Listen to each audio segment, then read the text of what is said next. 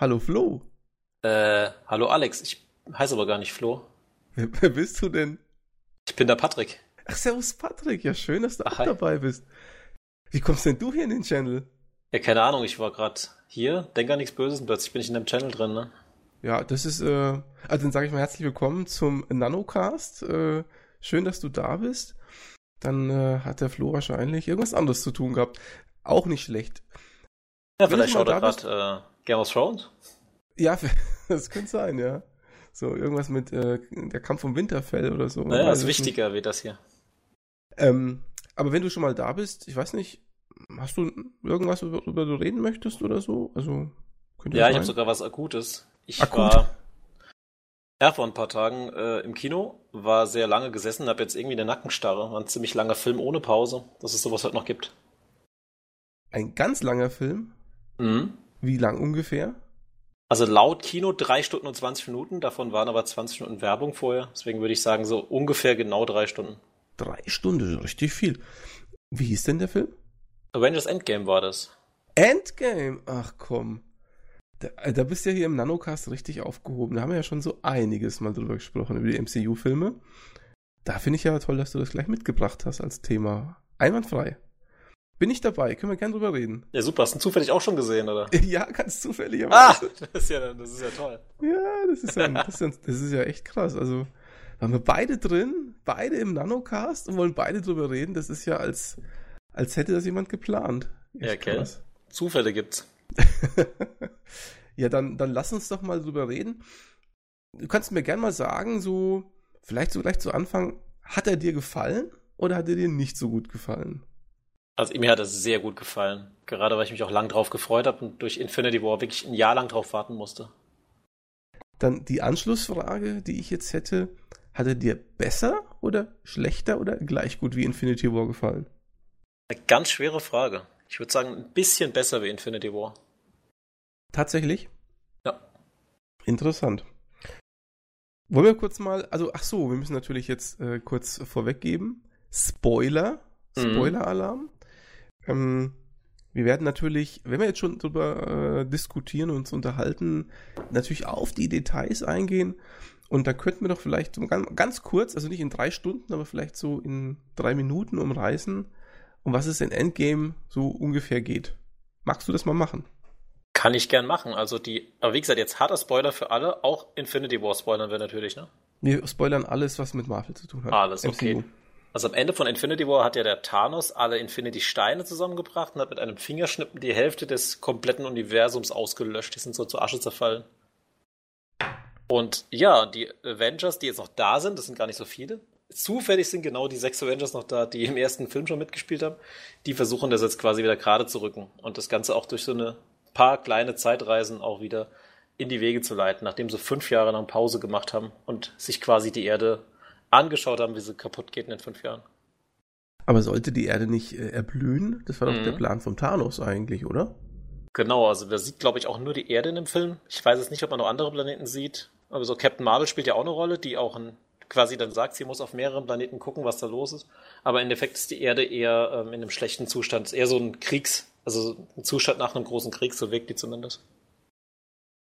Und du hast gesagt, es gibt Zeitreisen. Ist das sozusagen die große Erklärung für alles? Also, dass man sagt, ja, wir können alles wieder hinbiegen, wenn wir einfach durch die Zeit, durch die Zeit reisen. Wa- Was machen die denn genau in der, in der Zeit? In der Vergangenheit oder Zukunft? Wo sind sie denn da unterwegs? Ja, also die, das, ich find's eigentlich echt super, weil ich bin ja so ein Zeitreise-Fan, von daher hast du ja genau den richtigen heute. Und äh, es wird am Anfang, also Ant-Man kommt ja quasi aus dem Quantum Realm, nenne ich es jetzt mal zurück, und sagt, er war nur fünf Stunden weg und was ist jetzt los? Und sagen die, ja, es sind fünf Jahre vergangen. Er sagte, okay, wenn in meinem Quantum, also meinem Quantenbereich nur fünf Stunden vergangen sind, dann kann man bestimmt da irgendwie durch die Zeit reisen und erklärt das Ganze Tony Stark und der sagt dann, ja, nee, alles, was du in Filmen gesehen hast, ist totaler Schwachsinn, sowas wie Zurück in die Zukunft gibt's nicht, dass man quasi sein eigener Großvater sein kann, sowas geht nicht. Und äh, ich erkläre dann mal, wie das geht und die sagen quasi von vornherein, ich gehe in die Vergangenheit, hol was und komme dann wieder in meine Zeit und dann ändert sich meine Zeit nichts, sondern ich kann in meiner Zeit was ändern. Und das, was sie machen wollen, ist in der Zeit zurückreisen, die sechs Steine holen, dann selbst wieder schnippen, damit die, die Hälfte des Universums wieder da ist. Mehr wollen sie eigentlich nicht machen, in Anführungszeichen. ja, wenn es alles ist, gell? Ja. Aber ich find's geil, weil da wird von vornherein gesagt, Zeitreisen, Regeln, was gibt's Regeln? Wir scheißen drauf, wir machen einfach nur, wir holen die Steine, rücken alles wieder gerade und fertig. Und wir wollen quasi auch keine Vergangenheit ändern. Und dadurch ist auch Infinity War nicht wertlos geworden, was ich ziemlich gut finde, weil der Film hat halt einen Impact und der Impact ist auch noch immer da. Also sie sagen mal nicht, wir reisen jetzt zurück ans Ende von Infinity War und machen das Ganze wieder ungeschehen. Das passiert nicht in dem Film. Okay, und die können halt jetzt quasi nicht irgendwie in die Vergangenheit reisen und den Thanos killen, weil es für sie quasi nichts ändern würde. Genau, das ist ja das, die Regel, die quasi erklärt wird. Mhm. Okay, also die holen die Steine zurück und dann, was machen sie mit den Steinen? Ja, eigentlich wollen sie nur schnippen, ne? aber das funktioniert nicht so ganz. Die bauen doch dafür einen Handschuh, wo haben sie den denn her? Ja, den kann zufällig Tony Stark ja bauen, der kann ja alles bauen.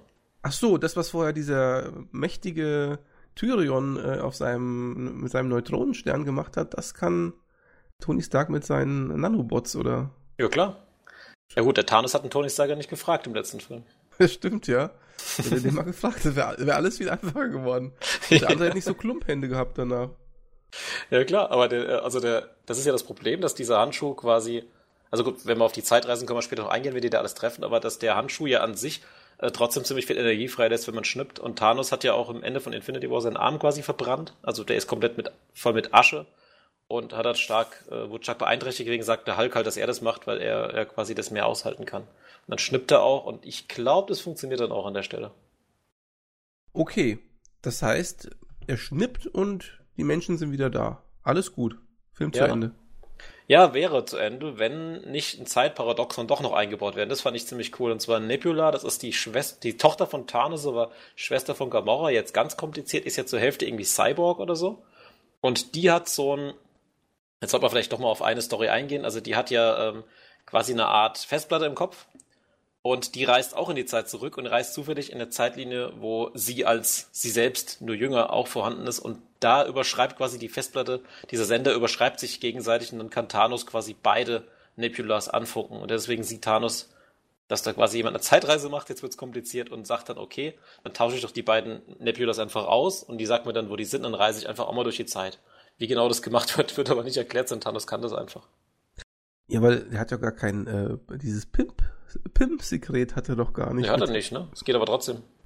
Und doch diesen Anzug hat er nicht. Ja, Also, braucht man und, und seine ganzen Schergen und sein ganzes Raumschiff und seine gesamten Armeen haben das doch auch nicht. Ist ja unglaublich, wie das Thanos das alles hinkriegt. Jetzt haben wir auch genau den Punkt, äh, den, dem ich nicht zufrieden mit dem ganzen Film herausgepickt. Das ist nicht schlecht. Also es ist genau der Aspekt, wo ich dann dachte, hä, ja gut, so Deus Ex Machina. Thanos kann das einfach, ne? Beziehungsweise sie baut aber, Nebula hat irgendwas dabei, wo sie quasi diesen Pimp-Generator da einfach umbaut von Ant-Man und dann kann Thanos Den quasi Pimp- durch das Signal mit seiner Flotte da landen. Den Pimp-Generator. ja, genau. Schön aufgepimpt. Ähm, okay, also Thanos kommt zurück und dann kommt es eigentlich zum, zum Endgame, wenn man so möchte. Richtig. Ne? Wobei das jetzt der Thanos aus einer Zeit, also ganz kurz, das ist quasi in Guardians of the Galaxy 1 der Anfang, wo äh, der ähm, Star-Lord da rumhüpft und mit Musik hört. An dieser, also der Thanos aus der Zeit vor Guardians of the Galaxy ist. Das ist nicht der Thanos, der das Wissen schon hat mit den Infinity-Steinen. So quasi so kurz nach Avengers 1 oder so, ne? So Genau. zwischen Guardians und Avengers 1. Also quasi ein Thanos aus der vorherigen Zeit. Vor allem wichtig für den Kampf jetzt gleich. Thanos hat auch nicht den Handschuh im Kampf, sondern der ist quasi nur, hat nur seine normalen Kräfte. Ja. Trotzdem Okay. vermöbelt er den ganz schön hintern, ne? Ja, das, äh, genau, das da würde ich jetzt dann irgendwann auch nochmal gern drauf zu sprechen kommen, aber jetzt haben wir zumindest mal so den, den groben Rahmen. Also das heißt, äh, Thanos kommt auf die Erde, dann kämpfen alle schön miteinander. Am Ende, das kann man ja sagen, ist ja ein Spoilercast, gewinnt natürlich das Gute Ja, klar. und Thanos verliert. Aber ähm, so ist ungefähr der Rahmen. So, jetzt gehen wir noch mal, springen wir nochmal zurück an den Anfang. Ähm, denn, also jetzt, jetzt muss ich mal kurz sagen, ähm, wie ich den Film gefunden habe. Ja, erzähl du mal. Und da muss ich jetzt tatsächlich sagen, ich bin sehr überrascht oder oder oder ich so mit gemischten Gefühlen aus dem Kino rausgekommen.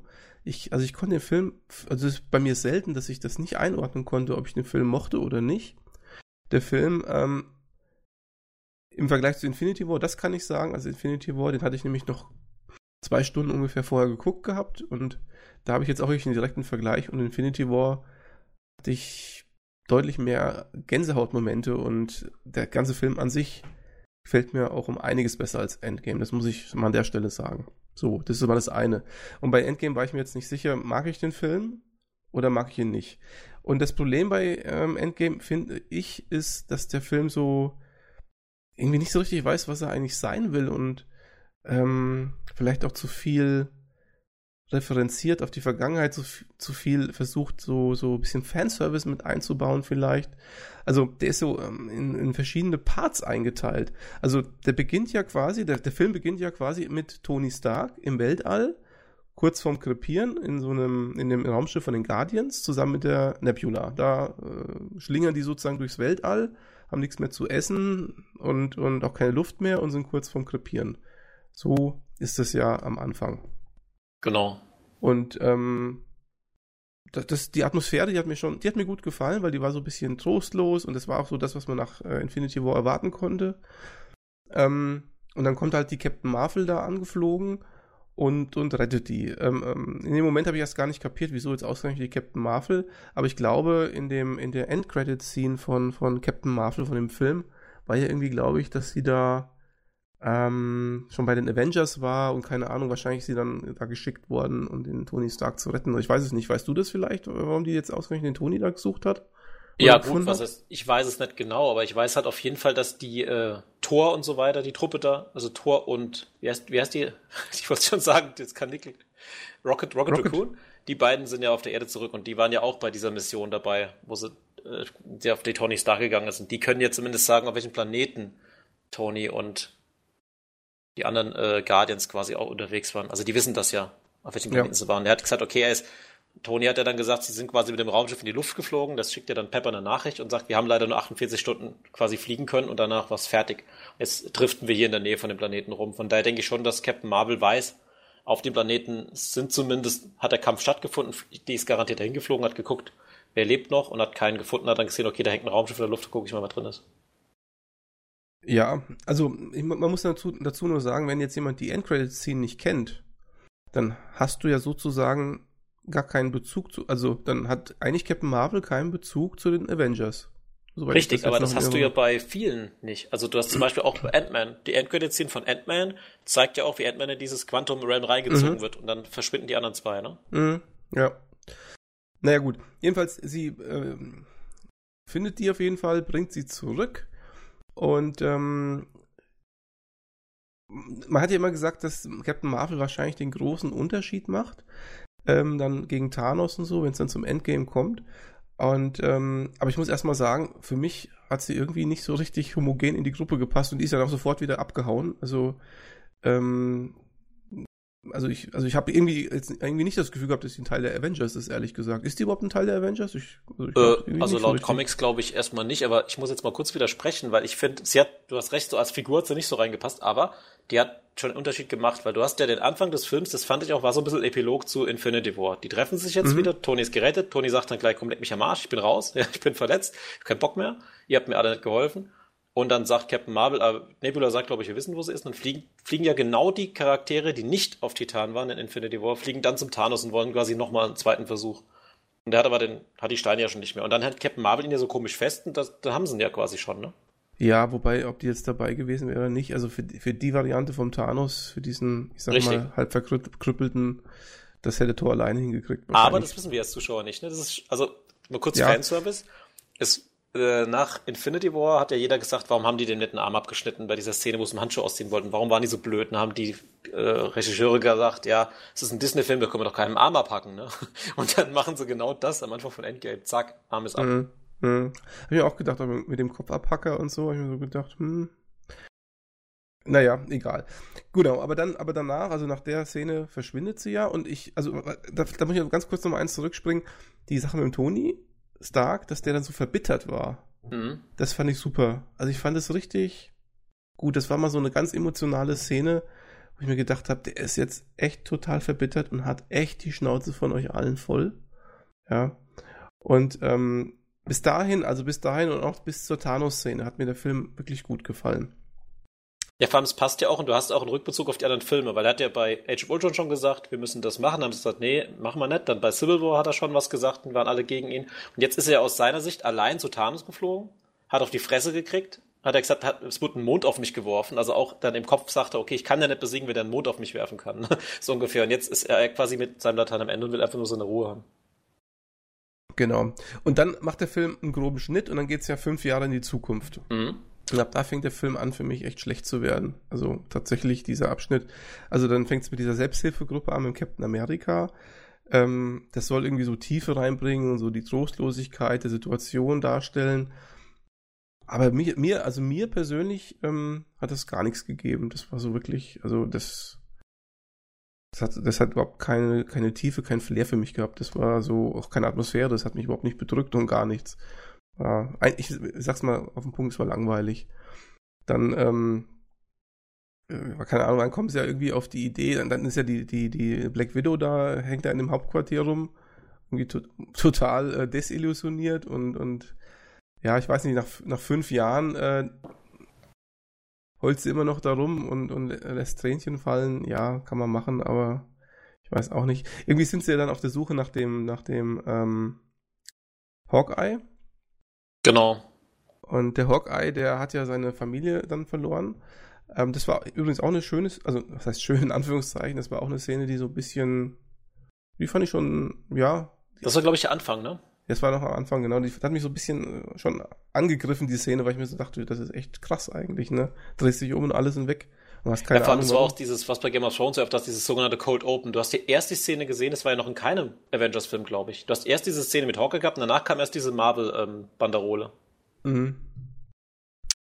Ja, und äh, der Hawkeye, der geht ja voll ab, der ist ja dann mehr oder weniger total durchgedreht und, und mhm. ist, äh, geht ja auf ich sage mal, er macht er einen auf Robin Hood oder nee, Robin Hood eigentlich nicht. Was macht er denn auf, auf Ronan, auf, das ist eine zweite Comic-Adaption von ihm. Also es gibt zwei Charaktere, die er spielt. Also beziehungsweise ist so quasi sein alter Ego Ronan. Ist so eine ah. zweite, seine zweite Rolle, die er hat. Ah, okay, das ist gut, ja. Ja, genau, also da ist er halt so ein der Rächer der Enterbten und, und genau. alles. Ähm, hat eine abgefahrene Frisur und sieht total verlebt aus. Ich weiß nicht, ob der also ich glaube, dass das äh, gut geschminkt war, aber ansonsten sieht er echt das hat er total verlebt und abgefuckt aus. Ich finde, das haben sie aber außer bei The Captain America wirkt ja immer noch sehr äh, adrett, sage ich mal. Das haben sie aber bei allen anderen gut hingekriegt. Also auch Tony Stark wirkt ja total äh, gealtert, total kaputt und auch die äh, Black Widow. Natascha mhm. sieht ja auch ziemlich mitgenommen und kaputt und müde aus einfach. Ne? Die sehen nach den fünf Jahren alle ziemlich im Eimer aus. Das stimmt, genau. Genau, ähm, jetzt musst du mir mal helfen. Also dann irgendwie äh, treffen die sich irgendwann mal und, und, und sagen, ja, pff, der Ant-Man so kommt ja zurück. Das ist ja der Auslöser. Genau, der Captain America ist erst bei der, bei der Black Widow und ja. äh, die heulen sich gegenseitig quasi voll. Ja, genau. Und dann, und dann äh, kommt der Ant-Man zurück, der läuft ja da auch irgendwie da rum und weiß nicht, was Sache ist und ähm, kommt dann aber zu den Avengers und sagt, ja, und jetzt, jetzt sagst du, das ist für dich eine schöne Geschichte mit den Zeitreisen, ja. Und, und er fängt ja an mit dieser Quantentheorie und, und, und da muss ich ehrlich sagen, für mich war das echt ein totaler Schmarrn auf gut Deutsch. Also, der, der, hängt, der hängt da irgendwo rum, ja, und dann kommt er zurück und sagt, ja, das ist doch ganz klar, ey, fünf, fünf Stunden nur, das muss doch funktionieren mit Zeitreisen. Das ist doch für mich ganz offensichtlich, wenn ich da fünf Stunden in dieser Quantenwelt war, dann muss das doch auch möglich sein, zurückzureisen. Also ist das Logischste der Welt. Ja, äh, nee, ja, ich fand, ich fand es ja gerade gut, weil es wird ja ganz oft im Film erklärt. Also ich will jetzt gerade noch ganz kurz zum anderen Thema was sagen, weil du sagst, dass mit Ant-Man, also bis zum Punkt, wo Ant-Man kommt, siehst du halt quasi, wie die Welt fünf Jahre lang, was mit der Welt passiert ist, ne? Dass die kaputt ist, dass die Leute alle schlechte Laune haben. Und die Szene, wo der Ant-Man zurückkommt, da läuft er durch die Straßen und fragt, spricht dann Leute an und die gucken ihn alle an und sagen nichts. Also du siehst wirklich, dass die ganze Menschheit darunter leidet, dass die Hälfte der Leute nicht mehr lebt. Also du siehst auch kaputt, da liegen Fahrräder auf dem Boden, das sind Häuser leer. Also es zeigt, das, das ist quasi auch der Sinn, dass diese Szenen alle so ein bisschen äh, getragen sind, ein bisschen. Äh, ja, ich verstehe schon den Sinn der Szenen, aber die haben mich überhaupt nicht berührt. Ich weiß nicht warum. Das war so. Also mich schon. Ja. Ja. ist halt der ja. Impact, ne? Aber jetzt noch kleiner Spoiler, noch äh, kurz, die Serie Agent of Shield, die neue Staffel soll jetzt in dieser Zeit spielen, wo quasi die Hälfte des weg ist. Ne? In diesen fünf Jahren soll Agent of Shield die Staffel noch. spielen. Ja. Also soll das quasi zeigen, das Ausmaß in Amerika, was ja eigentlich eine ganz coole Idee ist. Hm. Gut. Aber jetzt gehen wir also, zum Zeitreisen. Genau. genau, der Endman kommt zurück. Er hat die Bombenidee. Wir machen hier mit Quanten, äh, bla, machen wir Zeitreisen. Und alle anderen sagen, ja, das hört sich ja echt super an, die Idee. Das muss funktionieren. Wenn du das sagst, das hört sich ja total logisch und äh, machbar an. Dann gehen wir doch mal zum Toni. Genau. Der, der wird das schon regeln. Und der Toni, der hat aber keinen Bock drauf. Der hat nämlich mittlerweile eine eigene Familie und hat halt auch ein bisschen Schiss, dass das irgendwie äh, in die Binsen geht und alles, äh, alles verliert und er will mit der Sache eh nichts zu tun haben und so weiter und so fort. Ja, vor allem verliert er halt auch seine Tochter. Das ist ja auch sehr relevant, ne? Also, er hat ja zu Anfang von Infinity War, hat sie ja gesagt, sie ist nicht schwanger. Wobei, gut, kann ja auch gelogen sein von ihr. Aber jetzt hat er halt endlich eine Tochter und freut sich drauf. Und jetzt ist halt das, dann sagt er, wenn ich jetzt das schaffe mit der Zeitreise und wir machen alles rückgängig, dann ist vielleicht meine Tochter auch nicht da, ne? Das ist quasi Genau. das, was sein inneres Problem. Genau. Ähm, und weil der Toni erstmal nicht mitmacht, äh, gehen sie zum nächsten äh, mit sechs Doktortiteln, äh, nämlich zum unglaublichen Hulk. Mhm. Ähm, eigentlich zum Bruce Banner, aber den, äh, den gibt's in der Form nicht mehr, denn der Bruce Banner hockt jetzt da als Hulk mit Brille und Poloshirt oder was auch immer. Und ähm, ja, ist mit sich und seiner Welt voll zufrieden. Ähm, hat jetzt quasi eine Symbiose mit dem Hulk eingegangen. Ähm, die haben sich scheinbar geeinigt, nachdem er in Infinity War partout nicht raus wollte, Schiss gehabt hat oder was auch immer, ähm, ähm, haben sich jetzt irgendwie miteinander versöhnt und jetzt ist sozusagen Bruce Banner und Hulk gleichzeitig am Start. Und das ist jetzt quasi so ein intellektueller, intellektueller Hulk. Ähm, Gab es, glaube ich, in den Comics auch schon so eine, Ja. eine Hulk mit Gehirn und so weiter. Aber wirkt, das ist jetzt das nächste, wirkt für mich ein bisschen lächerlich. Also ich habe das irgendwie, also zum einen habe ich, muss ich ehrlich sagen, die Computertechnik ist noch nicht weit genug, um das einigermaßen so darzustellen, dass du das Gefühl hast, das ist echt. Also das ist halt ein bisschen. weiß, jetzt, jetzt weiß ich ja, was er mich die ganze Zeit erinnert hat. An Shrek. ja. Total, ne? Ja, genau. Und es war halt einfach auch so ein bisschen cheesy. Also so, ach, ich weiß nicht, es. Das sind halt die Keine Momente, wo wir vielleicht schon zu alt sind, sage ich mal, weil das sind halt so Momente, die, das, das kannst du jetzt wunderbar als Actionfigur verkaufen, ne? Super, ja. Klasse. Also das war für mich auch so das Infantile von dem Film. Wobei zur nächsten lächerlichen Figur kommen wir vielleicht auch noch gleich. Das Ja, das- bis, es geht ja noch, es geht ja noch schlimmer, genau. Ja, aber was, ich, was mir aufgefallen ist, vielleicht ist es jetzt gewollt, so, aber der Hulk wirkt auf mich auch nicht mehr so, also der Bruce Banner wirkt auf mich in dieser Form nicht mehr so intelligent, wie er halt vorher war. Also bei ersten Avengers hat er ja der- auf diesem Schildkreuz hat er ewig mit diesem Zepter rumgeforscht. Und jetzt ist der Mhm. Hulk für mich so, ja, zwar ein bisschen Ahnung, aber ist halt doch ein bisschen blöder geworden wie vorher. Ja, das, das gefällt mir sowieso alles nicht, weil irgendwie der Hulk war auch in Tor 3 irgendwie ganz anders äh, drauf und, und, und der Bruce Banner eigentlich auch und, und dann äh, sitzt er da so rum und so Und macht Selfies mit irgendwelchen saftlos. Jugendlichen. Ja, das ist so, ich weiß nicht, also das ist nicht der, also das ist nicht der Hulk, den man sich so ein bisschen wünscht, ehrlich gesagt. Und auch nicht der Bruce Banner, den ich mir wünsche. Das, ja, gut, aber man hat es so entschieden. Gut, um das Ganze abzukürzen, der Bruce Banner forscht dann ein bisschen rum und hin und her und kriegt da auch ein bisschen was zustande, aber eigentlich knackt es dann doch der Tony Stark, weil der halt doch ein Forscher ist und im Kämmerchen was entwickelt. Da hat er mal ein bisschen rumgeforscht und zack hat er schon Zeitreisen erfunden. Das ist ja auch cool. Ja. Wenn das immer so einfach ginge, ne? Da hätte man so vieles schon machen können. Ja, das, das auf jeden Fall. Wobei ich find's immer, den Charakter Tony Stark finde ich bei weitem immer so cool, weil der hat einfach dann sein Programm da laufen und sagt, ja, mach mal Testläufe, ne? Und dann, ah, es funktioniert sowieso nicht. Also das ist für mich so ein, so ein Charakter, der einfach für sich brütet, bis es funktioniert und dann erst den anderen was sagt. Das finde ich eigentlich ziemlich cool. Mhm. Ich fand es auch ganz cool, dass er dann doch noch, und das merkst, da merkt man so richtig, dass es noch in, ihm- in ihm drin steckt, so ein bisschen, ne? Naja, gut, auf jeden Fall kommt er dann zu den Avengers und zusammengenommen entwickeln sie dann so Anzüge und dann packen sie das PIM-Partikel-Zeug, das rote Zeug damit rein.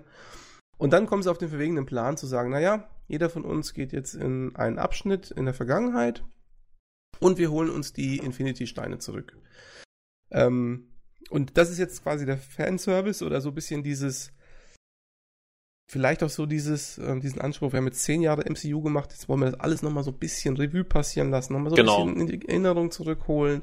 Was haben wir denn da alles miteinander erlebt? Das war doch cool. Und ähm, dann reisen, das müssen wir jetzt nicht in aller epischen Breite auspacken. Ja, man kann vielleicht sagen, dass wirklich, ich glaube, jeder Charakter, der noch in irgendeiner Form irgendeine Rolle gespielt hat, ist zu sehen, ne? Genau. Und es sind halt immer Szenen sozusagen aus Avengers 1, nur aus einer teilweise anderen Perspektive. Dann äh, Szenen aus Guardians of the Galaxy, zum Beispiel die erste Szene, wo der, wo der äh, Quill in diese, in diese antike, an diesen antiken Bunker da reinläuft und anfängt da zu singen und die Musik hört. Das ist schon ganz cool und die beobachten ihn so von außen und er singt da so für sich und ihr könnt euch das ja vorstellen, wenn jemand einen Kopfhörer aufhat und singt, Ja, genau. Hört sich ein bisschen scheiße an und das die denken ja sich so, was ist das denn für ein Spasti? Ja. ja, genau. Und halt verschiedene andere Szenen, zum Beispiel auch auf Womina oder wie hieß dieser äh, Planet mit dem Seelenstein? Boah, das weiß ich nicht mehr. Wo der, wo der Red Skull da den Geist spielt. Genau, da ist dann. dann haben wir, dann oder haben so. wir, wie? Warman kann das sein? Ja, das kann, ja, das kann sein. Jedenfalls haben wir da die gleiche Szene, die wir schon mit Thanos und ähm, äh, Gamora hatten. Nur diesmal mit ähm, Black Widow und dem Hawkeye. Und die müssen dann auch den einen und den oder den anderen opfern und beide wollen unbedingt springen, beide wollen sterben, beides äh, todessüchtig. Und am Ende ähm, stirbt dann aber doch die Black Widow und der Hawkeye kriegt den, den Seelenstein dafür. Das fand ich eigentlich mit einer der coolsten Szenen. Also einfach, weil das hast du in Comics sehr oft gehabt, dass die beiden sich kappeln, aber im Endeffekt sind sie ja wirklich dicke Freunde, also dick verbunden. Und das zeigt ja auch nochmal, du sollst jemanden opfern, den, den du liebst, aber es muss nicht unbedingt ein Pärchen sein. Es kann auch einfach ein sehr enger Freund sein, sieht man in dem Fall. Ne? Ich hatte übrigens äh, die ganze Zeit, äh, nicht die ganze Zeit, am Ende den, den, den, die Hoffnung, oder eigentlich wäre es sinnvoll gewesen, ich greife jetzt mal ganz kurz vor, der Stein wird ja am Ende wieder zurückgebracht. Und ich habe Mhm. gedacht, weil ja auch der, der Red Skull gesagt hat, Seele für Seele, dass sozusagen der Stein ist die Seele, die zurückkommt und dafür kommt die Black Widow wieder zurück, hätte ich jetzt dann gedacht. Ja, Vielleicht gehen wir ganz am Schluss, reden wir nochmal kurz über diese Szene mit Steine zurückbringen, weil da würde ich Ja. mal gerne noch was sagen. Genau, da müssen wir, müssen wir. Genau. Aber äh, vielleicht darf ich an der Stelle nochmal kurz sagen, ich fand in Infinity War die Szene mit Thanos und Gamora sehr viel emotionaler. Die hat mich deutlich mehr berührt und da habe ich auch tatsächlich ein Tränchen vergossen, als die Szene zwischen, zwischen Black Widow und äh, Hawkeye. Weil, Ja, sie hat ähm, auch mehr in den Kontext gepasst, ne? ja, ich, vielleicht, weil ich auch Vater bin und so und dann einfach Ja, so. Tochter-Vater-Beziehung, das hat mich echt ein bisschen berührt. Klar, das andere war auch, aber das ist so, das ist so symptomatisch für den ganzen Film. Also Infinity War hat mich an vielen Stellen mehr berührt als Endgame, weil Endgame war immer so ein bisschen teilweise zu lächerlich und teilweise zu mm, nicht tief genug für mich. Naja, gut. Ähm, okay, auf jeden Fall holen die die Steine zurück. Ähm, ich weiß nicht, fällt dir da noch irgendeine Szene ein? Die Ja, wenn du jetzt gerade von Vater sagst, also Tony Stark, das Ach war jetzt ja. eine neue Szene. Tony und Captain sind dann in den 70ern dann, weil da geht was schief. Weil äh, Loki war auch was, sehen die gar nicht erklärt wird. Loki nimmt den Tesseract dann einfach mit, also der Loki aus Avengers 1 und verschwindet, wahrscheinlich in seine neue Serie, die per Disney kommt. Aber da gehen wir jetzt, glaube ich, eher nicht drauf ein, weil das war sehr unlogisch. Und dann reisen die beiden nochmal in die 70er zurück, in einen Bunker von Shield. Und da trifft Tony seinen Vater nochmal und kann ihm quasi nochmal alles sagen, was er ihm nie sagen konnte. Das fand ich zum Beispiel auch sehr mitreißend. Also diesen Dialog, wo er dann, ah, ich kriege einen Sohn, wie soll ich ihn erziehen? Und fragt quasi seinen eigenen Sohn nochmal, wie er seinen Sohn erziehen soll. Und er sagt dann, eine Tochter sagt dann, Tochter hätte ich lieber gehabt. Die wird nämlich dann nicht so wie ich. Das fand ich schon ziemlich cool. Ja. Ja. Wobei ich da auch sagen muss, ja, sie mussten das jetzt nochmal reinpacken irgendwie, damit das auch nochmal abgehandelt ist. Ja, Ich klar. hab gedacht, da muss jetzt alles rein in den Film, was nur geht, damit man alles mal irgendwie drin hatte. So kam das einem vor. Übrigens auch der Michael Douglas in einer verjüngten Form als Genau. Henry Pym da auf dem Stützpunkt unterwegs gewesen. Ach so, was wir ganz vergessen haben, bevor sie die Steine geholt haben, waren sie ja noch beim Tor. Mhm. Das war das, was, mir, was mich ein bisschen abgefuckt hat. Ja, ja, erzähl mal. Also, sie, wobei, es war eigentlich auch wieder, in Anführungszeichen, der Fanservice. Sie gehen zum Tor und Tor ist quasi zur Ruhe gekommen. Es gibt Neu-Asgard, weil Asgard wurde zerstört in anderen Filmen, an den Küstenstädtchen und er sitzt einfach auf der Couch und spielt Fortnite mit zwei anderen äh, Charakteren und hat, hat sich einen Bierbauch angesoffen bzw. angefressen ne, und möchte auch nichts mehr mit anderen zu tun haben, weil er sich halt die Schuld dafür gibt, dass er nicht auf der, den Kopf gezielt hat ne, und dadurch Schuld an dem Schnippen von Thanos ist. Darf ich mal fragen, das habe ich an der Stelle nicht ganz kapiert. Der, der, der Steintyp aus Tor 3 und auch seine, seine, sein, sein Sidekick da und auch, das waren ja alles Asgardianer in dem New Asgard, oder? Nehme ich mal an. Ähm, Die zwei nicht, nee, das waren ja von Tor 3, von diesen Planeten, das waren ja so Gladiatoren, die mit dem Hulk gekämpft haben da. ja, ja, schon, aber die waren ja alle zusammen auf dem Raumschiff. Und das Raumschiff ist doch tutu kompletto zerstört worden, habe ich gedacht. Ja, Wo ich habe aber die Infinity? War nochmal angeschaut und da sagt Thanos, er hat die Hälfte der Crew umgebracht. Weil Aber das die Raumschiff ist doch kaputt, oder? Die, Nee, da, die sind geflohen anscheinend. Wohin? Ja, also das haben, das haben die Regisseure danach nochmal irgendwo ge geschrieben, dass, es wurde gefragt, ob die Valkyrie da, ich weiß nicht, wie sie heißt, Valkyrie, Mhm. der, Ja. ob die auch tot ist, haben, haben die gesagt, nein. Also es gab nach Infinity War wirklich ein paar offizielle News, wo sie gesagt haben, dass Leute, die man nicht gesehen hat, nicht gestorben sind. Und eigentlich war es geplant, diesen Kampf auf dem Schiff zu zeigen, aber es wäre dann zu lang geworden, der Film. Deswegen haben sie den Schluss nur von dem Kampf gezeigt. Und da hat Aber Thanos quasi die Hälfte der Crew fliehen lassen in Kapseln. In Kapseln. Ja, das, da gab es so Rettungskapseln. Du hörst am Anfang auch so einen Funkruf, hier ist das Schiff so und so. Ja, ja, genau. Naja, also sie sind irgendwie geflohen, keine Ahnung. Es wird nicht erklärt. Das haben sie das Okay, also wird auch nicht gespart. gar nicht gezeigt, da wird keine einzige Kapsel gezeigt, deswegen war ich da Nein. nämlich ein bisschen äh, überrascht, wo kommen die jetzt alle her?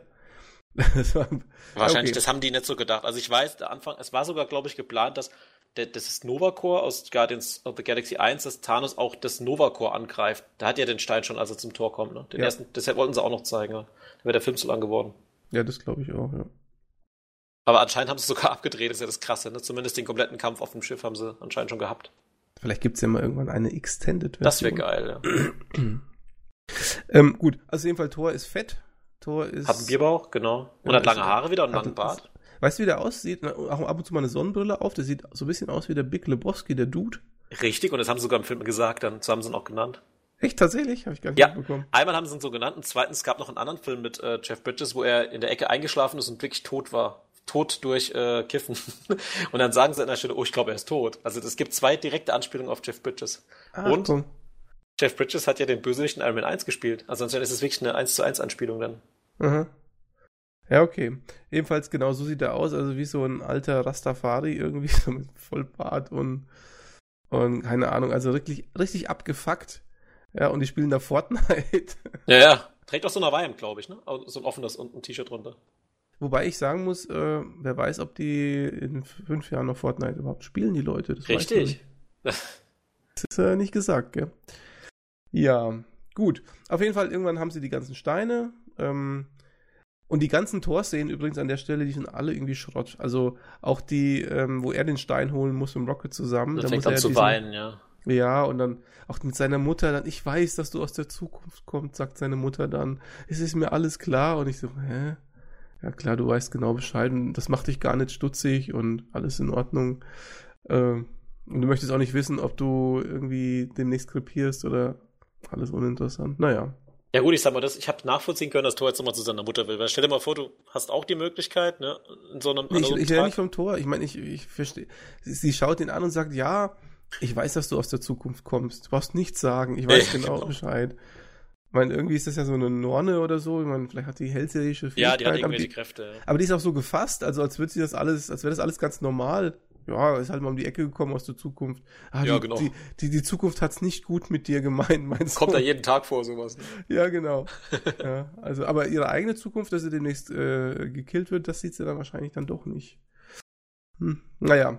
Und die äh, Natalie Portman spielt dann einen Cameo-Auftritt dass sie die nochmal herangekarrt haben, dafür die fünf Sekunden. Ja, die wollte ja eigentlich nicht mehr, ne? Und die hat, ich habe gehört, dass die auch bei der Premiere des Films auch dabei war, bei der ganzen Crew. Also hat sie dann scheinbar auch sich wieder versöhnt mit denen, hat aber garantiert eine, eine Hütte voll Geld bekommen für diese Szene da, ne? Ja, aber es waren wirklich nur halbe Minute, wenn überhaupt. Ja, und ne? sie hat nichts gesagt. Ja. Das hätte man auch aus altem Material wahrscheinlich zusammenschneiden Ja, können. oder man hätte einfach Rocket nicht zeigen müssen, wie er da die Ding, den ja. aus ihr rauspumpt. Genau. Ja gut, äh, lange Rede, kurzer Sinn, alle Steine sind da. Der Einzige, der den ähm, Handschuh führen kann mit allen Steinen, ist der Hulk. Erst will es ja Tor machen, aber das, da haben sie sich gedacht, lieber doch nicht. Der ist vielleicht doch nicht ganz nüchtern. Ja. Und der Hulk ähm, macht das dann und hat ja dann auch so einen komplett verbrannten, kaputten Arm danach. Ja, er hat auch eine Schlinge danach, ne? Also das scheint wirklich auch genau, das beeinträchtigt zu sein davon. Den hat ihn mitgenommen, aber wenn es den Thanos schon mitnimmt, was will man da erwarten, gell? Ja, und dann kommt das, was du ja schon gesagt hast. Äh, Thanos äh, hat davon Wind bekommen, er wird zurückgeholt in die, zurück in die Gegenwart. Ja. Und äh, ähm, ähm, ja, und dann sitzt der Thanos da mehr oder weniger rum gut, ballert erstmal das komplette Avengers-Hauptquartier zu Klump. Ja, das stimmt, ja. Macht eine richtig, richtige krasse Dreckwüste erstmal draus, damit halt genug Platz fürs Kämpfen dann ist.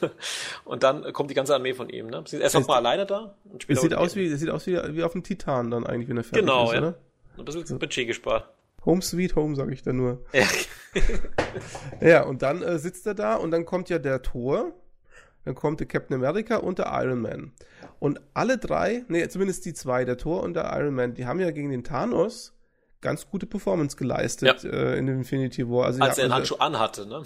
als er, genau, das will ich jetzt gerade sagen. Da hat er vier Infinity-Steine oder so gehabt und der, äh, der, der, der Iron Man hat trotzdem relativ lang gegen den durchgehalten und der Tor hat ihn ja fast gekillt mit allen Infinity-Steinen. Ja. Ja. Ähm, und dann ist noch jetzt der, äh, der, der, Captain America dabei, gut, das ist vielleicht so ein Zünglein an der Waage. Und dann kämpfen die gegen den. Und ich muss dir ehrlich sagen, in dem Moment habe ich gedacht, oh, Thanos, jetzt hast du aber verschissen. Vor allem, ja. weil ja auch der Tor dann noch sein Mjölnir, Mjölnir mitgebracht hat, sein Hammer. Ja, der hat zwei Waffen, genau. Ja. Und dann dachte, dachte Thanos, jetzt ist es für dich vorbei. Und der Thanos, der verdrischt die aber nach Strich und Faden, gell? Mhm. Das äh, von wegen hier, also die kriegen richtig aufs Maul. Und der Tor, ganz schlecht performt. Ich habe ja äh, damals schon gesagt, Infinity War ist ein Torfilm. Weil, ja. der, weil der in Infinity War so viele Szenen hat, wo er so als Übermensch und ganz viel Screentime und ganz cool und lässig, tollsten Sprüche und so.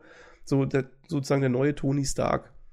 Und alles, was in Infinity War so auf ihn zugeschnitten war, alles das in Endgame weg. Der ist in der im gesamten Endgame nur noch eine Witzfigur, ja, mehr oder weniger. Und die Szenen, wo er kämpft, bringt er auch nicht mehr die Performance, die er mal gebracht hat. Das ist alles weg. Ja gut, er war er ist halt gezeichnet von den äh, letzten Jahren. Ne? Vielleicht auch, auch, du musst auch dran denken, dass die ja nach vor diesem Kampf alle dieses Gebäude auf die Fresse erstmal bekommen haben. Ne? Die sind ja alle ziemlich im, im Eimer schon, ne? Ja, wobei der Captain America, der, der kämpft wie ein junger Gott. Ja klar, der ist ja immer, der ist ja immer drauf, ne? Ja. Das ist halt ein Amerikaner. So, der, also Tony Stark hat ja auch, die, die Rüstung ist ja auch nicht ganz funktioniert. Also die kriegen ja richtig aufs Dach erstmal, müssen sich da aus den Trümmern befreien, ne? Ja. Also von daher sind schon alle drei ein bisschen geschwächt. Ja, aber das, das kann für mich jetzt nicht als Entschuldigung gelten. Ja, egal. Jedenfalls, ähm, schaffen sie es nicht und dann kommt der richtige End, End, das richtige Endgame, weil dann bringt Thanos ja seine Truppen ja. auf die Erde und das ist richtig fettes, also fettes Aufgebot. Ich glaube, dagegen ist das, was, was damals bei, bei Infinity War war, noch nix, ne? Nix dagegen gewesen. Und dann kommt Doctor Strange und bringt unsere Armeen an den Start. Mit den Kreiseln, ne? Mit den Brummkreiseln, ja, genau. dann kommen alle zurück. Alle zurück, äh, von überall her, sogar die Wespe kommt, ist am Start und keine Ahnung. Ähm, und dann kommt so ein richtig fetten Endgame und das ist richtig, das ist ein richtig geiler Kampf, finde ich. Und das ist ja. jetzt so das, das letzte Drittel, das mir wieder gut gefallen hat. Also die Mitte, die ganze Mitte so, mit den Steinen zurückbringen und diesen ganzen Comic-Einlagen Komik und so, das hat mir alles nicht so gut gefallen, aber als es dann wieder zum Kampf kam, habe ich mir gedacht, jetzt gibt es mir endlich wieder richtiges Avengers-Feeling hier. Und der Kampf, der war wirklich episch. Ich weiß nicht, wie du das siehst, aber ich glaube, das war der beste auch. Kampf, den ich jemals Super. gesehen habe. Also das war technisch Wahnsinn. Erstens das, dann hast du noch das mit dem Handschuh, ne? Das finde ich auch immer, ich, sowas finde ich bei Comics immer lustig, wenn ja diese Handschuhe wird dann hin und her geworfen und äh, Thanos darf ihn nicht kriegen. Also es war ja auch im, im Kampf noch drin, ne? Spider-Man hatten dann, das passt ja. Also das ja. war super, das, das war super, weil ja. erst hat erst hat ihn ja Hawkeye gehabt, ja. dann hat ihn gleich der nächststärkere gehabt, weil der, der Black Panther ist ja auch relativ ähm, agil und keine mhm. Ahnung. Und dann, als der Spider-Man in der Hand hatte, wusste ich, den Spider-Man, der lässt es nicht mehr los, weil wenn der Spidey mal was hat, gell? Ja, genau. Das ist, das ist die Sache ist geritzt. Und es war echt super. Also, das Beste fand ich, als der Spider-Man gesagt hat, ich gehe jetzt in den Tötungsmodus. Er hat sein komischer Anzug angefangen, da diese, diese Krallen auszufahren, hat er alle abgestochen. Das war Alles kaputt, ne? Ja, ja. Aber das war schon ganz cool, ja. Dann gab's diese unvermeidliche Szene mit den, den Frauen, Genau. Wie doch die Captain Marvel. Die Captain Marvel kommt dann auch übrigens und zerstört Thanos sein Schiff. Also macht quasi das, was sie schon in Captain Marvel am Schluss gemacht hat. Fliegt 20 Mal das Schiff und fertig, ne? Ja, genau. Ähm, aber da muss man wirklich sagen, und da sage ich jetzt nochmal meine Kritik vom Anfang, Captain Marvel ist irgendwie total rar. Die hat ganz wenig Screentime irgendwie in dem Film nur. Weil du denkst immer so, jetzt, wo die, die ist jetzt dabei. Also ich habe immer die ganze Zeit gedacht, jetzt ist sie dabei bei den Avengers und dann machen die zusammen. Die macht ja mit denen zusammen eigentlich fast gar nichts. Am Anfang ein bisschen ja. Und ein Ende ein bisschen, ein bisschen. Und das alles andere, damit hat sie gar nichts zu tun. Ist ja gut, du musst, äh, Hintergrund ist halt folgender, dass der Film tatsächlich vor Captain Marvel abgedreht wurde, ne? Was, Endgame, der komplette? Ja, Endgame wurde vorher ab, Endgame wurde zusammen mit Infinity War gedreht und die ähm, Brie Larson wusste während des Drehs noch nicht mehr, was die Kräfte von ihrem Charakter sind. Ach. Ja, ja gut. Da, siehst du, aber das bestätigt ja meine Theorie, weil das die merkst so ein bisschen auch, ne? wie ein Fremdkörper, ja. Find und andere Regisseure natürlich auch. Also Captain Marvel, das sind übrigens die gleichen Regisseure von äh, Infinity War und auch von Civil War und Winter Soldier. Genau. Ich. Diese Ru Russos. Russo-Brüder, ja. ja. Das mhm. Captain Marvel hat einen anderen Regisseur gehabt. Oder auch mhm. zwei Regisseure, glaube ich, Mann und Frau. Genau. Das hat man ja, der Flo mal, das hat der Flo ja mal gesagt, der findet, dass der Film irgendwie so ein bisschen äh, komisch ist, als wäre der von zwei Leuten ver verfasst oder so. Das waren von zwei ja, Leuten, ne? Waren ja auch zwei, von zwei Leuten. Genau. Naja. Ähm, okay, aber die kämpfen dann gegen Thanos. Richtig geiler Kampf. Ähm, der Tony schnappt sich, wie auch immer, die Infinity-Steine und, und, und packt sie in seinen Handschuh. Und dann passiert was, was ich irgendwie nicht so ganz verstanden habe. Wie hat er es jetzt geschafft, die Steine zu beherrschen? Weil also ich glaube, so diesen Fail, so typisch Tony Stark, das ist so ein eingebauter Failsafe. Also erstmal, das, das fand ich irgendwie so eine geniale Szene, vielleicht nochmal kurz vorgreifen. Äh, Tony fragt ja dann Doctor Strange, können Sie mir sagen, ob das die eine Chance ist, die wir haben, sagt Dr. Strange, wenn ich jetzt Ihnen was sage, dann äh, wird es nicht in Erfahrung gehen und dann zeigt er ja eine Eins quasi mit dem Finger, ne? Mhm. Und in dem Moment ja. äh, springt Tony rüber und berührt kurz den Handschuh und dann schlüpft Thanos und es passiert einfach nichts. Und das, da hab ich, war ich als einziger im Kino ganz laut losgelacht in dem Moment, weil ich so lustig fand. Auch der Gesichtsausdruck war so toll von Thanos. Und dann hat Tony die fünf Steine halt in seinem zweiten Handschuh. Also hat er sich anscheinend sich doch noch einen zweiten gebaut für alle Fälle und schnippt, aber weiß wahrscheinlich schon, dass er davon halt sterben wird, ne? Ja, aber eigentlich ist, es, es, es regt mich ein bisschen auf. Also guck dir mal zum Beispiel Guardians an. Da haben die einen Stein gehabt. Und da hat sich der, der Peter Quill, der mehr oder weniger so ein Halbgott ist, so ein Halbcelestial, äh, hat sich da ewig dran äh, quasi äh, aufgerieben. Man hat zwar überlebt, aber es war schon ein Riesenbohai um den einen Stein. Ja gut, aber da ging es ja darum, den Stein in die Hand zu nehmen. Und der hat mit, mit dem Handschuh zwischendrin geht. Also wenn solange du irgendwas zwischendrin hast, ist es nicht. Glaubst du? Also wurde es zumindest im Film erklärt. Deswegen hat ja dieser Powerstone auch die komische Kugel außenrum, ne? Ja, gut, aber die, die Kugel äh, scheint mir ja ein relativ mm, schützendes System zu sein bei dem Handschuh. Und der musste ja irgendwie auch beherrschen, also der schnippt ja. Also offensichtlich, ja, offensichtlich reicht das, der Schutz dann doch nicht aus, um ihn dann zu schützen. Äh, weil ja, er stimmt ja dann trotzdem. Quasi, ne? Das ist ja. Also entweder mm, tun die Kräfte auf ihn wirken oder sie wirken nicht auf ihn. Also ich, ich fand es irgendwie komisch, dass, den kann ja quasi jeder den Handschuh verwenden. Also wenn er es schafft, dann kann es ja jeder das war mir dann doch ein bisschen zu beliebig. Also, ja, nee, den Handschuh kann anscheinend jeder, zumindest das Schnippen kann jeder machen oder danach ist er tot, hat er halt gesagt. Ihr werdet wahrscheinlich zerfetzt, ich schaff das, ne? Aber so mehr macht der Iron Man nicht mit dem Handschuh, er schnippt halt, ne? Also er denkt ja. dann quasi dran, wen er killen will und das, das hat der Thanos mal erklärt, dass er so äh, abgehen kann wie der Thanos, Zeit steuern und Raum, das hat er ja nicht gemacht. Genau, also auf jeden Fall schnippt er und äh, wenn er schnippt, äh, hat er sich wohl gedacht, dann tun wir alle Gegner umbringen. Genau. Und dann tun, also da sterben sozusagen oder werden sämtliche Gegner zu Staub, so wie genau. in Infinity War. Ja, und damit auch der Thanos. Und damit endet eigentlich der Kampf. Ja. Was ich an der Stelle sagen möchte, ist, der Thanos in Infinity War, den fand ich super. Für mich der beste Endboss, Gegenspieler, Antagonist, was auch immer, den man in solchen Filmen gesehen hat. Der war so, auf der einen Seite so krass, ja, so, so, so, so unbesiegbar, auf der anderen Seite aber so menschlich und so mhm. überhaupt nicht, äh, war nicht arrogant oder so, sondern einfach nur so.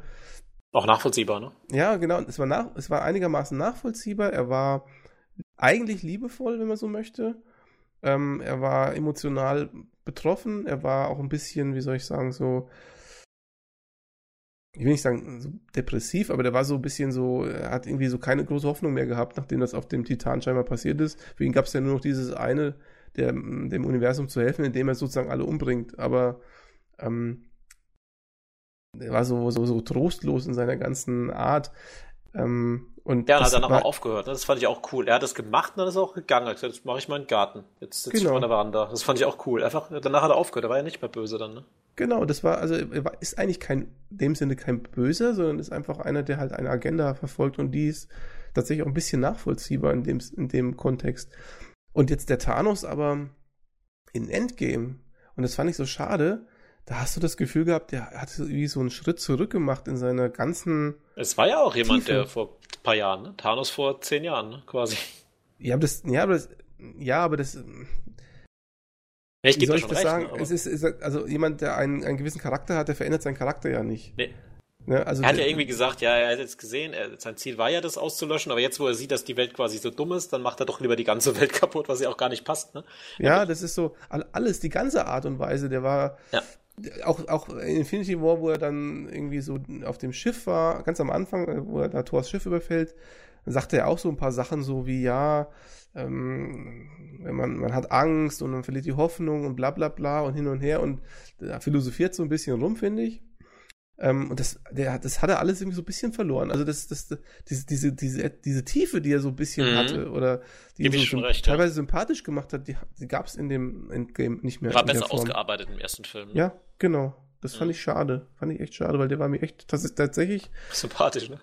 Ich, ja, man will es gar nicht aussprechen, aber der war mir echt sympathisch als, als Boss. Ja gut, das hast du ja auch, das ist ja auch ein Weltproblem. Deswegen haben wir oft, also zum Beispiel Winter Soldier war ja auch ein Film, der ein bisschen reale Probleme anspricht. Der Film ja auch wieder sagt, ja gut, die Erde ist halt so voll mit Menschen. Wenn die Hälfte nicht mehr da wäre, ist es ja Thanos Philosophie, dann ist alles leichter, ne? Das ist ja sein Ding, ne? Ich meine, ich will jetzt sagen, dass ich jetzt die Philosophie verstehe oder, oder gut heiße, sondern einfach Nee, nur, auch nicht. dass ich, dass ich einfach mehr, äh, man hat einfach das Gefühl, der ist halt, äh, auch wenn es jetzt natürlich Quatsch ist, weil er ja kein Mensch ist, aber er ist irgendwie menschlich gewesen. Ja, klar. Aber er hat ein logisches Ziel verfolgt, was ein Geisteskranker halt in dem Fall verfolgen kann. Und jetzt in dem Fall nicht. Und jetzt sagt er, mach ich alles kaputt. Was ja auch keinen Ja, Sinn genau. macht, dann ist ja. Ah nee, Moment, Ja. er sagt doch irgendwie, er formt das Universum danach neu. Irgendwas sagt er noch, glaube ich. Ja, ja, er formt das alles neu, ja. Aber Ja. er ist da einfach so plötzlich so ganz, äh, ja, Das geht, das ist ähnlich wie ähm, Ding wie in Star Wars, wenn äh, Anakin zu Vader wird, so ungefähr, ne? ja, Dieses ganze, das geht so schnell, da wird man sich ein bisschen mehr Zeit nehmen müssen. ja, genau. Ja, genau. Und dann gibt es noch ein bisschen was am Ende. Da wird so ein bisschen Tony Stark noch beerdigt und so ein bisschen philosophiert. Der Captain America bringt ähm, alle Steine wieder zurück, damit die Zeitlinien wieder in Ordnung kommen. Willst du da noch mal kurz was zu sagen? Ja, also da nochmal kurzer Rückgriff. Ein Charakter, weil du, weil du vorhin gesagt hast, ähm, Thors Mutter weiß alles, ein Charakter weiß noch alles und das ist die, äh, diese Masterzauberin von Doctor Strange. Und die Mhm. erklärt ja quasi in so einem Schaubild auch nochmal dem äh, Bruce Banner, dass er die sechs Steine auf jeden Fall wieder bringen muss, damit das Raum-Zeit-Kontinuum irgendwie nicht auseinanderreißt. Ne?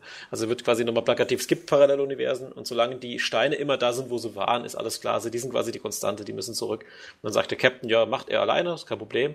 Und schaut aber dann den Bucky nochmal an und sagt, pass gut auf alles auf. Und in dem Moment wirkt der Bucky auch sehr wissend, was dann passieren wird. Und dann ist der Captain weg und kommt nicht mehr zurück und er sitzt dann auf einer Bank und ist alt. Und das ist für mich jetzt so, das sind zwei Sachen, die mich jetzt stören als, als Zeitreisefan. Erstens mal, wie schafft der Captain, die alle zurückzubringen? Weil der Tesseract hat ja zum Beispiel diesen Kubusform, der Power Stone ist in diesem Gehäuse, gut, das können sie vielleicht mitgebracht haben. Dann der Seelenstein müsste ja für eine andere Seele umgetauscht werden. Ja, wie geht der jetzt wieder zurück? Ne, also es geht ja gar nicht. Gut, vielleicht sagt der Typ auch dann, der Red Skull, ja, den gibt mir halt so. Und so weiter. Also, und äh, genau, Aether, die Jane Foster, hat doch auch den als Aether in sich drin. Also der müsste den Stein quasi wieder in diesen Aether umwandeln. Das passiert ja dann auch nicht.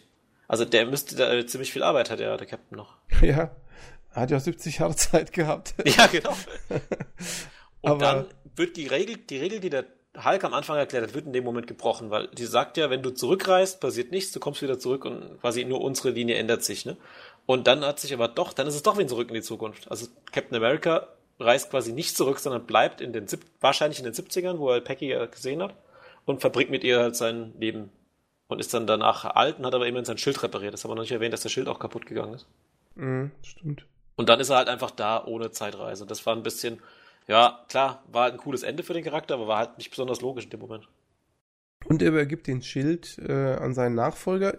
Mhm. Das wollte ich jetzt immer fragen, ist das eigentlich Comic gestützt, Ja. dass der Falcon zum Captain America wird? Oder wie Ich glaube, der? Falcon, ich weiß nicht, wie es aktuell in Comics ist, weil ich das nicht mehr verfolge, aber der, ähm, zunächst war Bucky Captain. Also zunächst, äh, das, das fand ich übrigens in den Comics besser wie im Film. In Comics stirbt der Captain America im Civil War, was ja auch ziemlich cool ist, also quasi als Opfer vom Civil War und wird aber dann wiederbelebt, drei Jahre später und dann ist Bucky war Captain, gibt dann zurück an Steve Rogers den, das Schild und Steve Rogers ist aber danach, gibt das an Falcon ab und Falcon ist dann der neue Captain. Und wie kann Falcon, das muss ich mal kurz mal fragen, wie kann er das machen, wenn er gar keine Kräfte hat? Ja, keine Ahnung. Das, äh, Bucky hat ja auch keine Kräfte. Also in dem, ich habe die, die Reihe tatsächlich gelesen, wo Bucky Captain war. Ich fand es ziemlich cool. Der hat ja noch Knarren und so gehabt. Also der war halt einfach ein Mensch, hat gesagt, er hat weniger Kräfte, deswegen braucht er halt äh, Schusswaffen und so. Das hat halt quasi eine andere Form von Captain America. Mhm. Bei Okay. Falcon weiß ich nicht, ob der dann weiter die Flügel nutzt, das habe ich nicht gelesen. Kann ja sein, dass der fliegt und gleichzeitig ein Schild hat. weiß Mhm, nicht. okay. Da habe ich schon mir fast gedacht, dass es nicht umsonst ist mit dem mit der Übergabe. Dass das nee, das war, ist auch Comic-konform, ne? Ja. Und außerdem kommt ja dazu, dass äh, der auch aussteigt, der Schauspieler, genau wie äh, Robert Downey Jr. auch. Mhm. Man muss überhaupt sagen, das war natürlich jetzt ein absoluter ähm, Tony Stark-Film, Iron Man-Film. Mhm. Ähm, er sagt ja dann auch, wenn er die Finger schnippt, ich bin Iron Man oder irgend sowas. Ja. Und äh, auch so die Todesszene und ähm, auch später bei diesen Endcredits, wo die da alle, übrigens sehr cool fand ich, wo sie da alle äh, die wichtigsten Avengers unterschreiben Mhm. bei den Endcredits und auch nochmal kurz irgendwie eine Szene oder ein Bild von dem gezeigt wird. Und man merkt halt auch, dass ganz am Ende der Tony Stark, also der, der Robert Downey Jr. kommt. Warum? Weil natürlich Iron Man die ganze MCU-Geschichte begründet hat. Richtig. Und ähm, vielleicht ist er der wichtigste, das weiß ich jetzt nicht genau von den ganzen Avengers oder von den ganzen Figuren, aber zumindest ist er der, der es begründet hat. Und wenn Iron Man damals nicht so erfolgreich gewesen wäre, hätten wir wahrscheinlich auch keine MCU-Filme mehr gesehen. Ja, also wenn das ein Flop gewesen wäre, wäre es wahrscheinlich schnell vorbei gewesen. Und aber Iron Man war ja ein ziemlicher Erfolg und das war so noch eine Hommage sozusagen an die Figur, an den Schauspieler und es war ein absoluter Iron Man-Film, fand ich. Mhm. Also von vorn bis hinten, so wie äh, Infinity War ein absoluter Torfilm war, auch wenn Iron Man natürlich auch sehr gut vorgekommen ist, aber äh, das hat man so richtig gemerkt, der eine so ein bisschen mehr torbezogen, der andere mehr so, so Iron Man bezogen. Aber fand ich aber ganz schön, es war, es war okay. Also Nee, ist auch mit Abstand mein Lieblingscharakter Iron Man in den, in den ganzen Filmen, weil er auch so eine wieder, also der Charakter ist einfach der, mit dem ich mich am besten identifizieren kann, weil es auch keiner ist, der Kräfte hat vielleicht auch, weil er auch so mit sich selbst ein bisschen am Ringen so eher so ein bisschen Anti-Held ist, ne? mhm. Passt auch ganz gut rein. Also da kann man sich eher reinversetzen wie jetzt in ein Tor zum Beispiel oder in einen, keine Ahnung, in Bruce Banner. Der Star-Lord ist vielleicht auch noch als Charakter jemand, den man sich reinversetzen kann, ne? Aber der, die Guardians waren haben eher so eine kleine Rolle nur gespielt im Film. Dann äh, können wir vielleicht noch mal ganz kurz auf den wirklichen Schluss noch zu sprechen kommen. Denn es gibt sozusagen so einen kleinen Hinweis auf Guardians of the Galaxy 3, Mhm. würde ich das jetzt mal nennen. Ähm, Du meinst wohl die Ass Guardians of the Galaxy? Die S. Die S Guardians, genau. Und, und, und der Tor in seiner ganzen Pracht geht äh, aufs Schiff und äh, sagt, hier, er fliegt mal mit. Und dann gab's wieder, gibt's wieder das Gerangel, was wir auch schon in Infinity War hatten, zwischen dem Peter Quill und dem, dem Tor. Dass da quasi so ein bisschen Platzhirsch-Probleme entstehen. Aber offensichtlich fliegen die jetzt tatsächlich zusammen äh, dann Richtung Guardians 3. Ja. Weil auch James Gunn zum Glück wieder an Bord ist. Der ist ja zwischendrin mal rausgeflogen bei Marvel. Und die machen da ganze drei passt. Weil Tor, ich glaube, Tor 4 machen sie jetzt dann doch nicht. Dann machen sie lieber ins 3 mit Tor. Passt ja auch gut rein, hat man ja bei dem ersten Infinity War schon gemerkt. Mhm. Ja. Ach so, und eine Sache muss ich noch äh, zum Besten geben. Ähm, nachdem ja Thor, wenn wir gerade Thor sagen, den, den Hammer mitgebracht hat, war ja offensichtlich ähm, Captain America dann würdig. Mhm. Ähm, also in, in, in ähm, äh, Age of Ultron hat er schon mal versucht, den Hammer zu heben, hat es ja irgendwie nur so kurz oder so ein bisschen geschafft. Und da hat ja der Tor schon so Panikattacken bekommen. Und in äh, Endgame hat es der Tor jetzt tatsächlich geschafft, den Hammer nicht nur aufzuheben, sondern zu werfen und den zu benutzen, genau als wäre er Tor. Der kann sogar Blitze damit schleudern. ja, krass, ne? Und ähm, ich fand's krass scheiße, ehrlich gesagt. Ja, wobei, da, wir wollten, haben ja noch, das, das wäre schon ein Vorgriff, was wir noch vorhaben mit dem MCU ne, im Podcast, aber äh, der Odin sagt ja im ersten Torfilm, jeder, der würdig ist, kann den Hammer führen. Das sagt Odin. Ne? Ja, aber das ist doch scheiße. Jetzt Ja, natürlich ist also ist auch wieder Fanservice. So, jetzt kann er halt den haben. Wobei dadurch war der, hat der Captain halt ein bisschen mehr reißen können in den. Ja, aber guck mal, der hat da gekämpft, hier das Schild und, und, und das Ding und dann die, die Blitze auch noch. Also die Blitze, Ja. das hätte gar nicht sein dürfen, weil die Blitze kommen ja auch aus Tor und nicht aus dem Hammer. Ich hätte es cool Das- gefunden, wenn er ihn gefangen hätte und ein Tor wieder zurückgeworfen hätte. Sowas wäre cool gewesen, ne? Ja, aber das ist wirklich scheiße. Also klar, es war natürlich auch eine coole Szene, wo er da gekämpft hat. Und ich habe mir gedacht, ey, ihr entwertet den Hammer und alles überhaupt, das wird hier in dem Moment voll entwertet. Ist ja jetzt nichts mehr Besonderes, wenn, wenn auch noch der, der, der Captain America hier den Tor spielt. Also Ja, vor allem, ich verstehe eh nicht, warum sie den Hammer unbedingt nochmal reingebracht haben. Ja. Ja. hätten sie auch irgendwie weglassen. Der Stormbringer ist ja schon stark genug. ich hätte es gelassen, ja. Ich hätte Und er sagt ja auch an der Stelle Tor, ja, ich nehme den großen, nimm du den kleinen. Das war ja auch so, so quasi Mjölnir ist halt jetzt für einen Eimer, weil ich habe ja jetzt das bessere Ding. Ja, ist scheiße. Also, hat mir nicht gefallen. Da ich eh so ein Fan von nordischer Mythologie bin und Ja, genau, das ist ja eigentlich eine coole Waffe. ja, das ist einfach, das ist halt, das, naja, okay, gut. Gut, unterm Strich, ähm, ich sag mal 20 Minuten geil, eine Stunde oder so mittelmäßig für mich, ich sage jetzt nur für mich, und die letzte halbe, dreiviertel Stunde wieder geil, so in der, so in der Art war das, hat sich das für mich dargestellt. Und deswegen bin ich bei dem Film auch echt zwiegespalten und ich glaube, wenn ich den nochmal anschauen würde, würde ich wahrscheinlich vieles in der Mitte vorspulen, um die Szenen zu gucken, die mich wirklich interessieren. Und was sie mit Tor gemacht haben, das werde ich ihnen nicht verzeihen. Das ist. Ja klar, aber mach's vielleicht so wie ich, guck alle Filme nochmal und guck dann den Film, weil dann ist es, glaube ich, schon cooler. Also auch diese, zum Beispiel Captain, diese ähm, Fahrzugszene, ne? Also es gibt ganz viele Anspielungen, eins zu eins auf Szenen aus den anderen Filmen. Das ist halt schon geil, wenn du halt die Filme noch genau im Kopf hast, dann freust du dich halt richtig, wenn es kommt. Das ist vielleicht das, was du vorher mal machen solltest. Dann findest du es vielleicht doch besser, bevor du es vorspulst. Ich habe doch die ganzen Filme vorher geschaut. ja, guck's halt doch mal, ne? Aber das mit der Fahrstuhlszene, wo er sagt, Heil Hydra, meinst du, ne? Ja. Ja, ja, das weiß ich schon. Ja, Ich meine, das habe ich schon erkannt, aber ja. Äh, Aber so einen dicken Tor. Äh, ich Das geht gar nicht. Vielleicht gibt's noch ein Special Edition, wo der Tour kurze Haare hat. Vor allen Dingen, weil die in, in Tor 3 haben sie ihn so cool gemacht, irgendwie auch so. Ja, das, Ja, also- das ist halt. Die haben, die haben aus dem Tor, also in Tor 3 haben sie aus dem Tor so richtig, eine richtig coole Sau gemacht, so auf Tony Stark-Niveau eigentlich, so von den Mhm. Sprüchen und allem. Hat mir auch gut gefallen, ja. Ja, das war schon echt. Und dann, der Absturz, im wahrsten Sinne des Wortes. Aber also da nochmal vielleicht abschließend, Thor und die Guardians haben im, im Infinity War besser connected wie jetzt in diesem Film. Ne? Das war eigentlich schon eine coole Truppe. Hat auch gut ja, reingepasst. Ne? Das war super, echt. Und auch Rocket, den haben wir jetzt auch gar nicht. Das fand ich auch übrigens toll, wie Tony Stark dann sagt, äh, Rocket, ich dachte, du wärst ein Plüschtier. ja, so, so. Genau. Ja, also ich habe nichts weiter zu dem Film zu sagen tatsächlich. Ähm, ich vielleicht noch einen Satz. Äh, Endcredit-Szenen gibt es diesmal keiner, aber es gibt einen Hammerschlagen und das ist nicht der Hammer von Thor, sondern das ist tatsächlich der Sound, als Tony in der Höhle in Iron Man 1 zum ersten Mal die Iron Man-Rüstung gebaut hat. Mhm. So ja. quasi nochmal ein Fingerzeig auf, das war quasi der Anfang, wie du vorhin gesagt hast. Ja.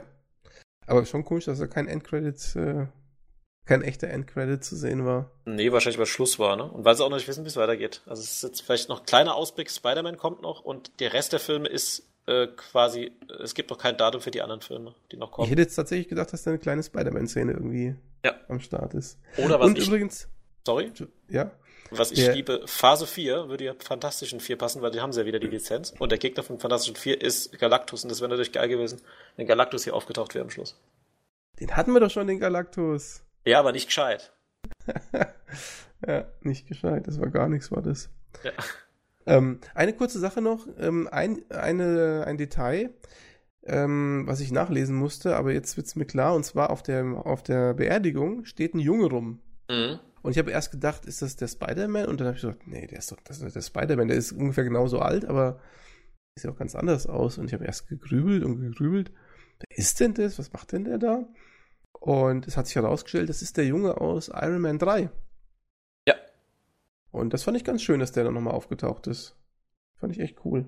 Ich auch. Da waren auch alle Charaktere da, die quasi nichts zu tun hatten im ganzen Film. Auch, äh, wie heißt sie? Maria Hill war zum Beispiel auch da. Auch Nick Fury übrigens, der ist ja auch gar nicht mehr aufgetaucht. Genau, der ist gar nicht mehr aufgetaucht. Der ist dann nur noch an dieser einen Szene. Und Michelle Pfeiffer war mal kurz zu sehen. Mhm. Aber das fand ich cool, dass der Junge auch eingebaut war. Also, dass wirklich jeder Charakter nochmal schnell nochmal durchs Bild gehuscht ist, der in irgendeiner Form bei den Filmen was Relevantes getan hat. Ja. Also sie haben die drei Stunden sehr gut dazu genutzt, alles, alles, alles einzubauen, was es nur gibt.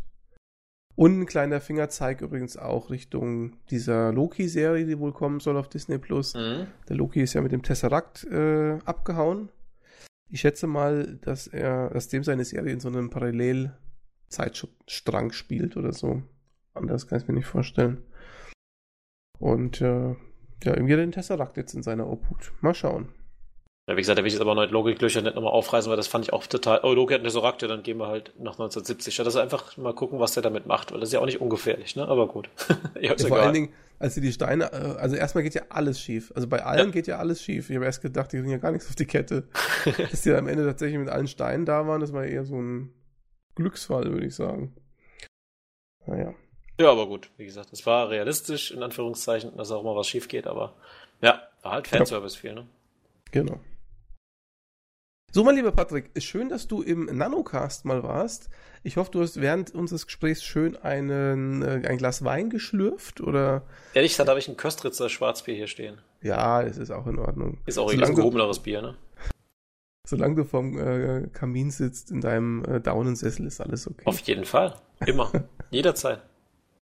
Ja, dann äh, schön, dass du da warst und ich würde sagen, ich hätte so die Idee, vielleicht mal für den nächsten echten Spielwiese-Podcast ein, so ein, so ein, so ein MCU-Podcast zu machen. Was hältst du von der Idee? Das wäre der Hammer, das ist ja genau mein Ding. Da bin ich ja genau der. Da wärst du genau der Richtige. Da müsstest du eigentlich mitmachen, gell? Okay, ich habe zufällig auch noch so ein paar Artikel auf deinen Blog geschrieben, ne? Ja, ja, die, die müssen wir dann auch mal äh, hier schön verlinken, dass das auch jeder mal nochmal äh, reinliest. Da werde ich wahrscheinlich selber reinlesen, wenn wir, da, wenn wir da so einen Podcast machen, damit ich überhaupt weiß, wovon wir sprechen. Ja, gerne, also bin ich sofort dabei und da wird es auch Sinn machen, für jede Phase vielleicht einen Podcast zu machen. Ja. Das haben wir echt, wenn wir jetzt mal gucken, wie viel Zeit wir jetzt gebraucht haben für einen Film. Wenn wir über 22 Filme sprechen, wird es ein bisschen eng. Ja, der, der, der Nanocast, der hat sich jetzt ein bisschen, äh, aber das ist ja auch das Endgame gewesen. Das ja. darf man jetzt nicht vergessen. Richtig, da muss es waren keine drei Stunden. Das ja, genau. Na gut, dann in diesem Sinne, ich wünsche dir einen schönen Abend, lieber Patrick, und auch euch Hörern da draußen. Macht es gut. Ja, dann verabschiede ich mich. Danke fürs, äh, dass ich da, sein durfte, dass ich zufällig da war. Ne? Und äh, mir hat Spaß gemacht und ich freue mich auf die MCU-Podcasts. Bis dann, schönen Abend noch. Macht's gut, ciao.